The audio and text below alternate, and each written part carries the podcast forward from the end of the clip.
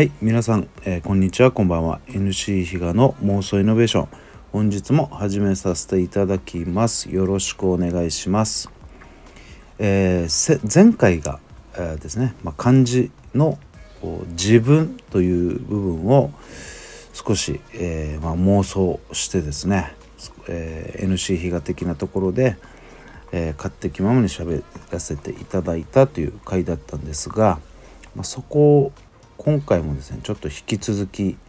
ちょっと漢字について喋、えー、らせていただきたいなというところで、えー、やっていきたいと思います。本日はですね「我が輩」という漢字について少し妄想したいなというふうに思います。えー、っとですねこの聞くまず聞く部分でそのリスナーさんに少しお願いがありまして是非ちょっとイメージしていただきたいなというふうに思いますそれはですね目の前に鏡があってそこに自分が映っているそういった部分を少しイメージしていただきたいなというふうに思いますでその中で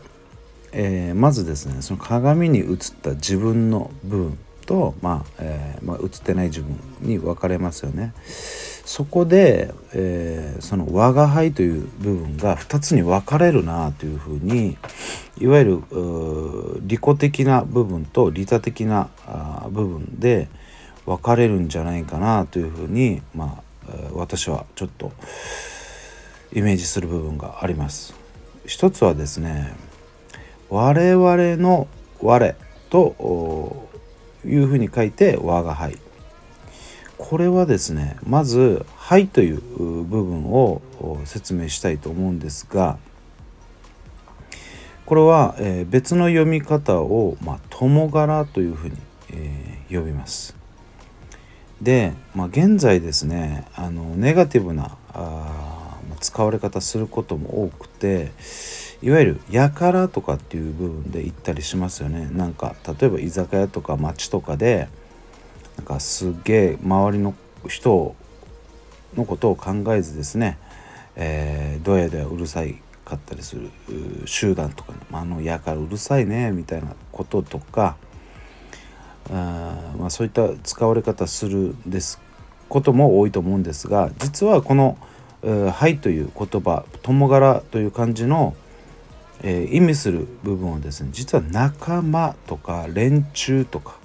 あと同類の者たちというものを意味合いにしています。なので、えーまあ、先輩とか後輩というところで、えー、先の仲間先の連中先の同類の者たちみたいな部分で、えー、意味合いとして、え、使ったりすると思います。まあ後輩も同様ですよね。うん、まあそれがまずその我が輩の輩の意味する部分になります。で、えー、我々のまずあ我が輩の我々の漢字の部分に、えー、説明していきたいと思います。この漢字はですね成り立ちを調べると、えー、すごい私的には利己的なイメージが強いなという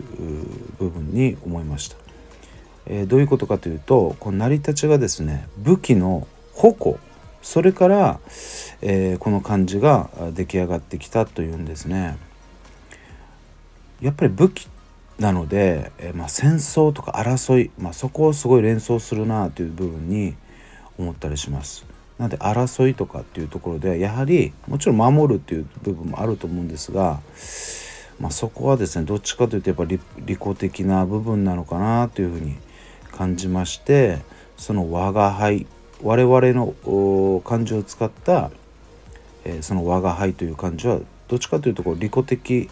な思想が少し強いようなイメージがあるなというふうに感じます。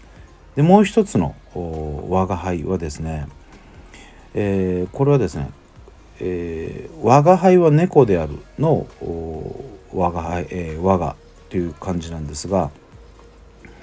上に漢数字の5と下に、え、人間の口の漢字を合わせたあ漢字になるんですがこれはですね実は漢数字とその人間の口を合わせたものではないんですね。この成り立ちというのがすごい面白くてですね。どういうことかと言いますと、えー、昔、まあ、古代ですね。古代いた祈祷師、まあ、お祈りする人たちですね、えー、その方々に由来する漢字になっているというふうに言われています。どういったことかと言いますとその祈祷者お祈りすることがなりわいなので、えー、その方たちのその儀式に使われるある道具がこの漢字の元となっているそうなんですね。えー、例えばその下に書いてる漢字の口の部分は実はこれは器だっていうんですね。何の器かというとお祈りする時に、えー、紙をですねその器の中に燃やすらしいんですね。そのお祈りに使う紙を燃やすものを入れる、まあ、容器といいますか。それがその下の口が表しているもの。じゃあ上の漢数字の5は何なんだっていうところなんですがこれはその器を蓋する蓋らしいんですねなので祈祷師が使う道具がこの我が輩のものに、えー、意味する部分なんですね。まあ成り立ちになってるそうです。まあ、そこから考えますとその我が輩は先ほどの我々の漢字を使っている我が輩とはちょっと違ってですねものすごく利他的な思想があ感じるなというふうに自分は思います。なぜかというとまずその祈祷師の方たちが何をお祈りしてたんだろうというのを少しちょっと想像したんですけどやっぱりですねその古代なので、えー、もちろんいろんな現在のまコロナみたいなもので例えばなんかもう、えー、急に病気が流行ったりですねもしかしたらイナゴとかですねそういったもので飢饉が、えー、出たりえー、全然雨が降らないで日照り続きであるとか逆に、すごい大雨ばっかり降って晴れない、えー、それにそれに伴って、えー、なんだろう大洪水とかですね。なんか田んぼが流されたとか。そういったもので、えー、なんか静まりたまえみたいな形でですねもうそう土地の神様とかですね自然の神様とかにですねいろいろお祈りしていたと思うんですね。えー、それというのはその祈祷師が、えー、自分のためにお祈りしているというよりもその地域の人々のためにとかですね国のためにとかいわゆる自分以外のもののためにものすごく一生懸命お祈りしていたんではないかなというふうに感じます。えー、その中で使われてた道具がその我々の我に、えー、由来なの成り立ちになっている道具ですよね。なのでものすごく利他的なあ思想の我が輩というかん、えー、感じだなというふうに私は感じます。えー、というようにですねその患者2つあるですね。なので、えー、最初にその鏡で、えー、自分を映、えー、自分が映鏡に映った自分を想像してくださいっていうふうに言ったんですけども実はその我が輩ということも2つ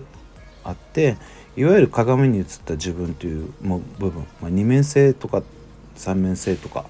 人間には多面的な部分はあると思いますので、えー、ある時には利己的な自分になったりとか利他的な自分であったりとか、まあ、自分の中でも綱引きすることはあると思うんですけどもどちらにしてもやはり利他的な思想、まあえー、人との調和ですよね。コミュニティをやっぱり作っていく中ではどちらかというとその我が輩の部分でなってるあ我が輩は猫であるの我が輩の部分の利他的思想な我が輩の部分の自分で、えー、ないと。なかなかあ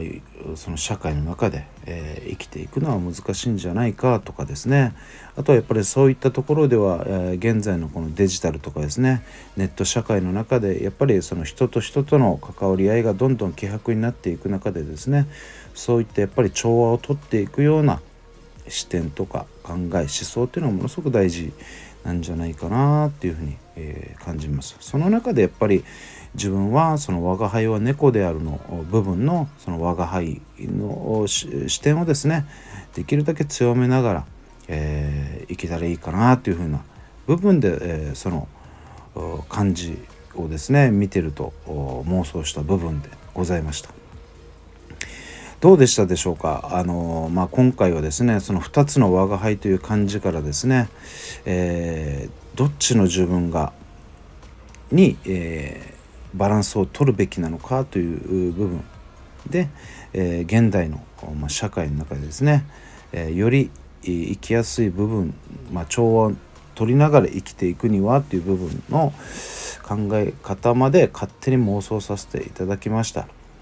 えー、リスナーの皆さんはどうでしょうか、えー、あのなんかですねまあ私はまあこうじゃないかなという部分で何かご意見がありましたらですねぜひぜひあの、まあ、YouTube であったり、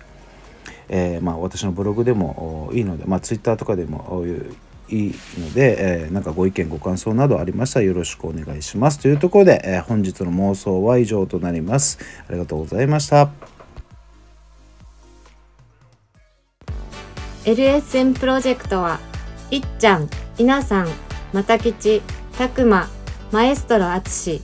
みなっちゃん、又吉大輔さん、成田ペールワンの協賛でお送りいたしました。どうも皆さん、ヤンバル坂モーリーの森です。ヤンバル坂モーリーは、名護十字路徒歩1分以内にあるアメリカンレトロな酒場です。オールディーズの BGM とアメリカンな空間は初めてなのになぜか懐かしさを感じられる店内でおすすめは10時間じっくり丁寧に低温調理した牛タンと店主秘伝の燻製香る自家製ウイスキーで作るハイボールは絶品です。ぜひ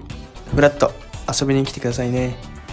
電話番号は070-3803-7889